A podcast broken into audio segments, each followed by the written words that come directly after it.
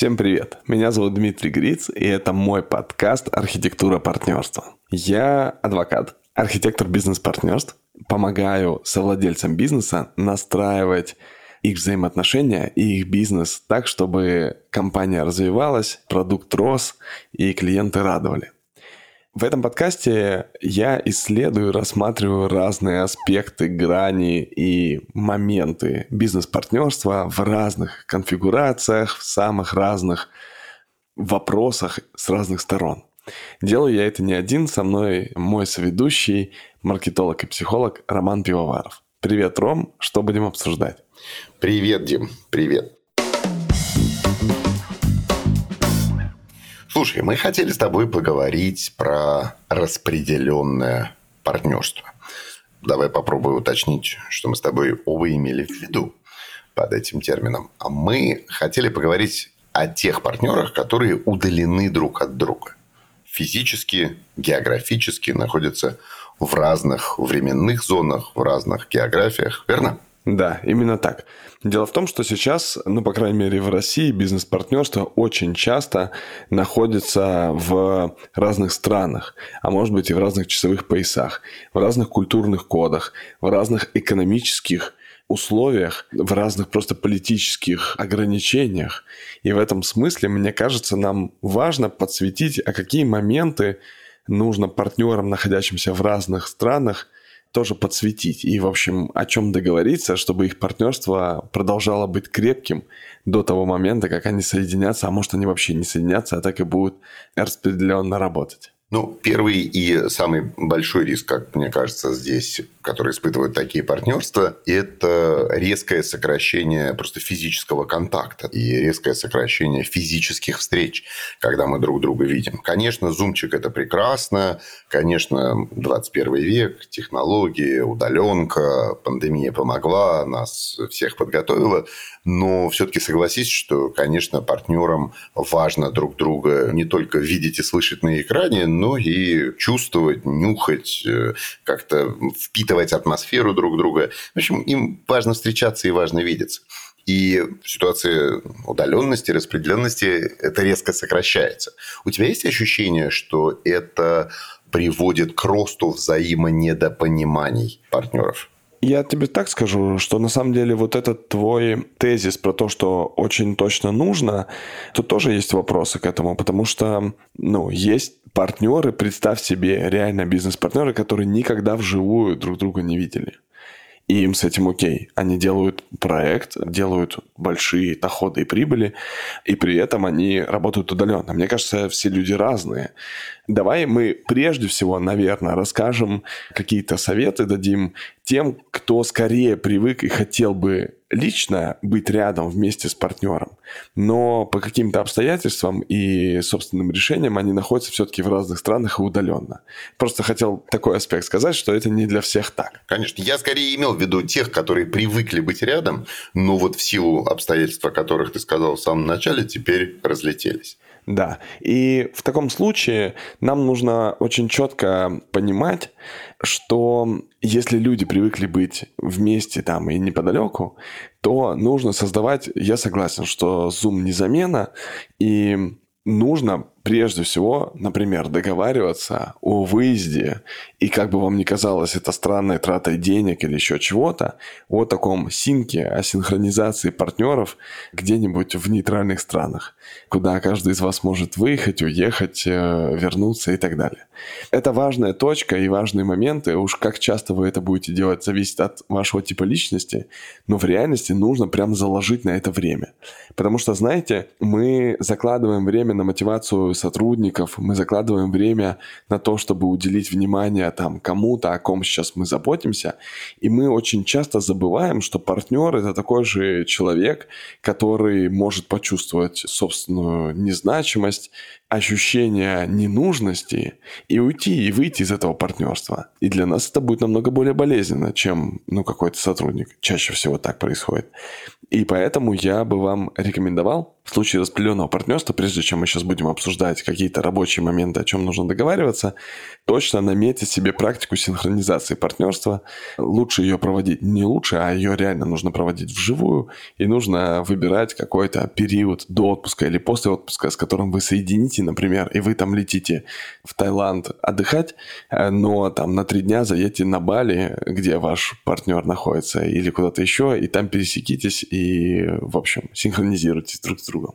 Ты бы посоветовал им встречаться в таком случае в какой-то третьей стране, нейтральной, или это не так уж принципиально? Мне кажется, это не принципиально. Мне кажется, что нужно исходить из того, что расходы на эту синхронизацию несет компания, а значит, нужно просто минимизировать расходы. То есть, грубо говоря, если один может прилететь, то это просто должны быть расходы компании. Ну, да, одному менее удобно, он летит. Но, короче, Просто минимизируем расходы. Не обязательно для этого потратить всем денег, чтобы было справедливо, если для компании это в сумме станет дороже. Прекрасно. Этот вопрос снят. А сейчас прямая речь участников партнерских сессий. Всем привет. Меня зовут Павел Емельянов. Я основатель компании Neteka.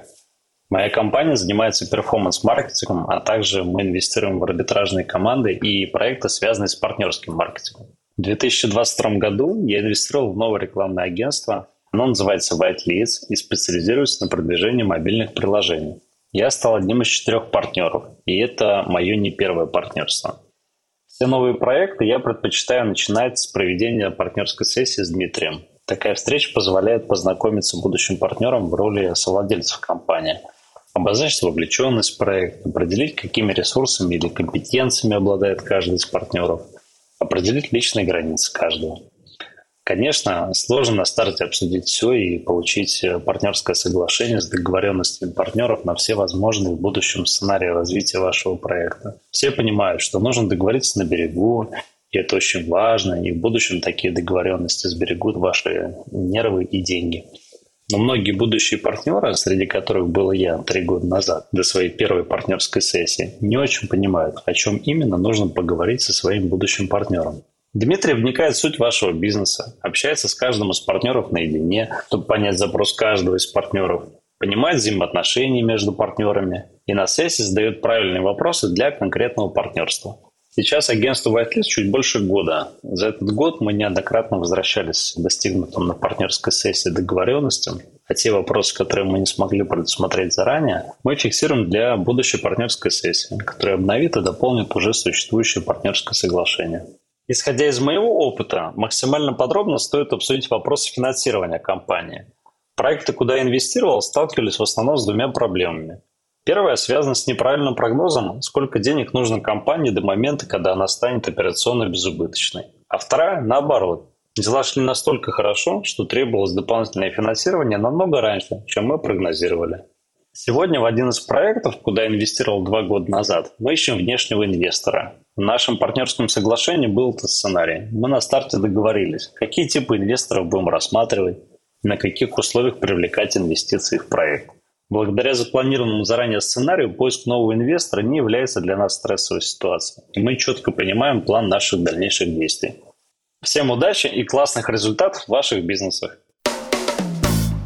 Да, ну и здесь про процессы договоренности и процессы э, работы, развития. Тут вот какая штука. Понятное дело, что нужно просто наладить рабочий график. Понятное дело, что нужно какую-то ритмику работы, какую-то чистоту там задач, коммуникаций и всего такого тоже наладить, и как комфортно всем. Понятное дело, что здесь может быть разница в часовых поясах, и об этом тоже нужно договариваться, что может быть какие-то есть мигающие дни, когда вы работаете в неудобное время, и мигающие дни, когда человек работает в неудобное для него время. Может быть, мы могли бы пообсуждать какой-то я думаю, что это про распределенные команды. Есть много разных видео и аудио на эту тему, как ставить эти задачи, где их там в Notion, в Miro, в Trello, в Jira, короче, где их аккумулировать и выполнять. Поэтому, ну, здесь мы не будем сильно останавливаться на этом. Но вот я на чем хочу остановиться. Из моего опыта распределенных партнерств супер важно договориться о новых проектах на новых территориях. Потому что человек, находясь, например, в Стамбуле, вокруг него возникает некоторое опыление предпринимательское. И у него возникают проекты, которые вообще никак не связаны с действующим партнерством, но тем не менее, вот он сейчас там находясь, начинает развивать там тот или иной проект. Вопрос, он может это делать самостоятельно, или он все-таки партнерство говорит, нам нужно друг с другом договариваться на этот счет, прежде всего. Или там первое право должно быть у меня, дальше, если я отказался, делай, что хочешь. Есть разные да, форматы договоренности на эту тему. Типа просто можно делать что угодно, не предупреждая. Можно делать что угодно, но обязан предупредить, но согласие не должен получать. Можно делать что угодно, обязан предупредить и получить на это согласие или обязан сначала дать возможность партнеру поучаствовать. Если партнер отказывается, то можно делать самому. И вообще нельзя там делать ни при каких обстоятельствах, ни во время партнерства, ни после его выхода, не знаю, в течение там, года, например, в этой же отрасли. А после выхода сразу же можно делать в другой отрасли. Эти все штуки нужно пообсуждать, потому что жизнь в разных странах очень сильно расфокусирует над проектом людей и разные вектора видения создает. Об этом точно нужно партнерски договариваться. Получается, что как только партнеры разъезжаются, то у них кратно меньше внимания уделяется общему проекту, и тут же появляются новые темы, у одного свои, у другого свои. И получается, что им нужно вернуться к самому истоку своего партнерства и ответить себе на вопрос, это у нас проектное партнерство или мультипроектное партнерство. Да? Мы только в одном проекте партнеры, который у нас изначально был, ну вот просто сейчас разлетелись. Или мы вообще с тобой холдинг на двоих или там на троих, да, и все несем в общую копилку, и все несем в общий дом. Или как ты сказал, да, там промежуточные третьи опции, что сначала предлагаю тебе. Я к тому, что вот это наличие обилия новых тем возвращает их к самому, к самому, к самому началу, да, к самому, к самым основам своего партнерства. И это важный очень, мне кажется, нюанс. Ты знаешь, а я тебя хотел про другую еще спросить вот в этой истории. Встречал ли ты это сейчас? Потому что я думаю, что у тебя сейчас много партнерских сессий именно таких проходит все больше зумчика и скайпа да, в твоей жизни. Вот какая история. Я просто у одних своих друзей наблюдаю это и хочется узнать, насколько это часто. У них партнерство, и у одного была такая больше бэк-офисная история, а второй больше фронтил тот, кто фронтил, он там с клиентами, с партнерами, значит, движухи, тусовки, в общем, внешнее взаимодействие. А тот, кто бэк-офисил, да, ну вот у него там команда, люди, там мотивация, деньги, бухгалтерия, в общем, он как бы на хозяйстве. И получилась какая история, что уехал из страны тот, кто фронтил, и сидит теперь, в общем, в какой-то другой локации. Фронтить не с кем уже, и он автоматически перетягивает на себя какие-то такие функции бэк-офиса. Ну, потому что, ну, как бы, ну, давай я тогда займусь вот этим, у меня же есть там время. Соответственно, тот, кто всегда был на бэк-офисе, всегда был на хозяйстве, у него вдруг появляется задача ну, как-то поддерживать эти связи с клиентами, значит, выйти из своей социопатии, выйти из своей интровертности, как-то, в общем, начать взаимодействовать с людьми. Получается, что в их конкретном случае, и я дальше экстраполирую и обобщаю, да, то, в общем, очень часто вот эта географическая смена локаций приводит к тотальной смене ролей, причем в их случае даже на противоположной, внутри партнерства. По сути, приводит к новому партнерству к партнерству, построенному совершенно заново. Хотя и о том же самом бизнесе. Я думаю, что вообще изменения очень часто происходят внутри партнерства в связи с кризисом. Это же кризис, ну вот этот переезд. Кризис – это не конфликт. Кризис – это обстоятельства, при которых прежние договоренности не могут быть выполнены. Вот в данном случае прежние договоренности не могут быть выполнены из-за кризиса, который возник по, не знаю, внутренней причине переезда, но причина переезда возникла там из-за внешних обстоятельств. И поэтому нам нужно прямо обсуждать, что делать с этим кризисом и как к нему вообще отнестись вот эти обстоятельства измененные, что дальше будет происходить в этих обстоятельствах, хотим мы сделать это партнерство теперь срочным, чтобы плавно просто разойтись, или мы продолжаем копать. Но если мы продолжаем копать, то нужно жить иллюзией, что если мы делали все по-прежнему, то это приведет нас к какому-то как бы другому результату. Если обстоятельства теперь другие, поэтому результат должен быть другой. И мы живем в разных странах, но мы все еще говорим, что мы управляем недвижимостью в России. Ну, как-то это странно.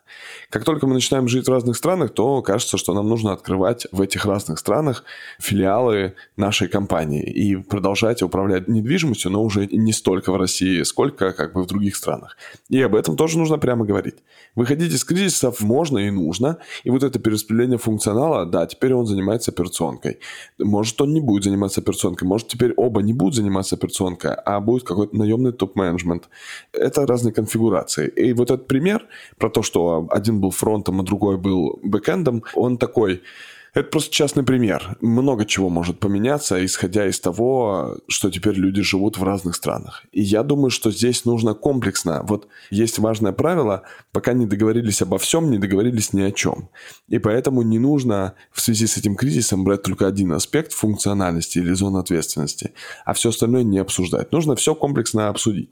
Если у кого-то большой перекос возник, потому что он теперь занят, а удаленной операционкой нельзя заниматься. Ну, может быть, начать ему какую-то значимую зарплату за это платить. Ну, то есть какое-то встречное вознаграждение выдавать человеку за то, что он выполняет ценность, а другой партнер не выполняет. Ну, то есть там есть же разные сценарии выхода из кризиса, и в этом смысле вот этот переезд такой просто классический кризис, к которому можно отнестись. И фактически это, по сути, означает пересборку партнерства. Пересборку и перепроведение партнерской сессии. Ведь нужно перепродоговариваться про все. Да, конечно. Купил билет на самолет, э, иди на партнерскую сессию. Все, тебе придется пересобирать эту историю. Я просто думал, что это само собой разумеющееся. Просто я так много провел партнерских сессий в связи с купленным билетом, что, да, конечно, кажется, что это все адекватные люди, которым ценен тот бизнес, от которого они уехали. Прежде всего, уехавшему важно поговорить о том, как этот бизнес теперь будет управляться, при том, что у него нет доступа прямого к нему. И оставшемуся это тоже важный вопрос, потому что теперь и уехавший-то ничего не делает, и, может быть, нам стоит перераспределить что-то и как-то пообсуждать. И в этом смысле это точно триггер к тому, чтобы поговорить. Да, ну просто мне кажется, очень многие на самом деле избегают этого, пытаясь тянуть лямку до последнего и как бы, ну вот мы сейчас адаптируемся, ну вот я буду подстраиваться, ну вот я буду там а, выходить на связь по московскому времени или еще что-то, и это очередной такой, ну, уход от ответственности, уход от разговора. Я это встречаю, на самом деле, достаточно часто среди тех партнеров, которые я вижу, что прошли через э, географические трансформации. Да, все так. И это, конечно же, проявляется по-разному. Кто-то говорит, да, что, то же самое, я уехал и все. Вот у меня было партнерство, их там было трое, и один говорит, я не отошел от дела, я уехал в другую страну, но я все еще работаю. Остальные двое говорят, да как ты работаешь, что ты как ты не понимаешь? Ну, давай уже посмотрим правде в глаза. Как бы ты ни старался, ты все равно не столько полезен, сколько когда ты был здесь. Поэтому давай обсуждать, что изменилось. в этом смысле будут партнеры точно, которые будут считать, что ничего не изменилось. Но если взглянуть правде в глаза и если послушать свою удовлетворенность внутри, то, наверное, можно прийти к конструктивной реакции и конструктивному выводу. Да, ну это вот как раз все вертится вокруг главного рецепта. Да, ты несколько раз произнес эту фразу «взглянуть правде в глаза». Мне кажется, мы даже могли бы так подкаст переназвать из архитектуры партнерства сразу. Взгляд правде в глаза. Прекрасно. Мы в конце шестого сезона решили переименовать, переименовать подкаст. Э, самое время. На самом деле, друзья, вот если мы посмотрим, мы крутимся вокруг э, ключевых тем, разбирая разные нюансы партнерства, и надеюсь, что в этих разных э, ролевых парах вы увидите себя. Но фактически лейтмотив-то практически каждого выпуска он один, он про осознанность, да? он про честный взгляд в зеркало, он про открытость, и он про обнаружение тех, может быть, неочевидных, может быть, каких-то скрытых табуированных причин, по которым это общение не идет. И, наверное, наша магистральная задача всех э, и этих сезонов, и выпусков э, этого шестого сезона, магистральная задача заключается в том, чтобы помочь вам нащупать вот эти зоны непроговоренностей и подтолкнуть вас к беседе, к честному взгляду в зеркало, а потом честному взгляду правде в глаза, а потом в глаза своему партнеру, к беседам со своими партнерами. Именно так мы хотим говорить не общими словами про там осознанно быть осознанным. Мы хотим простым, понятным и очень практическим языком объяснить, что именно нужно пообсуждать чтобы у вас возникло внутреннее ощущение, что вы управляете этим процессом. То есть вы осознаны в этом партнерстве. Ром, спасибо тебе большое за этот уже шестой сезон. По-моему, мы классно пообщались и классно пообсуждали. Надеюсь, что вам было полезно, уважаемые слушатели. И если я не сильно разбираюсь в подкастах, честно сказать, но если вы поставите там какие-нибудь звездочки, лайки, в общем, и как-то расскажете об этом подкасте своим друзьям или тем, кому это было бы полезно, мы вам будем очень благодарны, потому что мы тут стараемся, вдруг это кому-то еще нужно. Спасибо, Ром. До встречи в следующих сезонах. Пока-пока.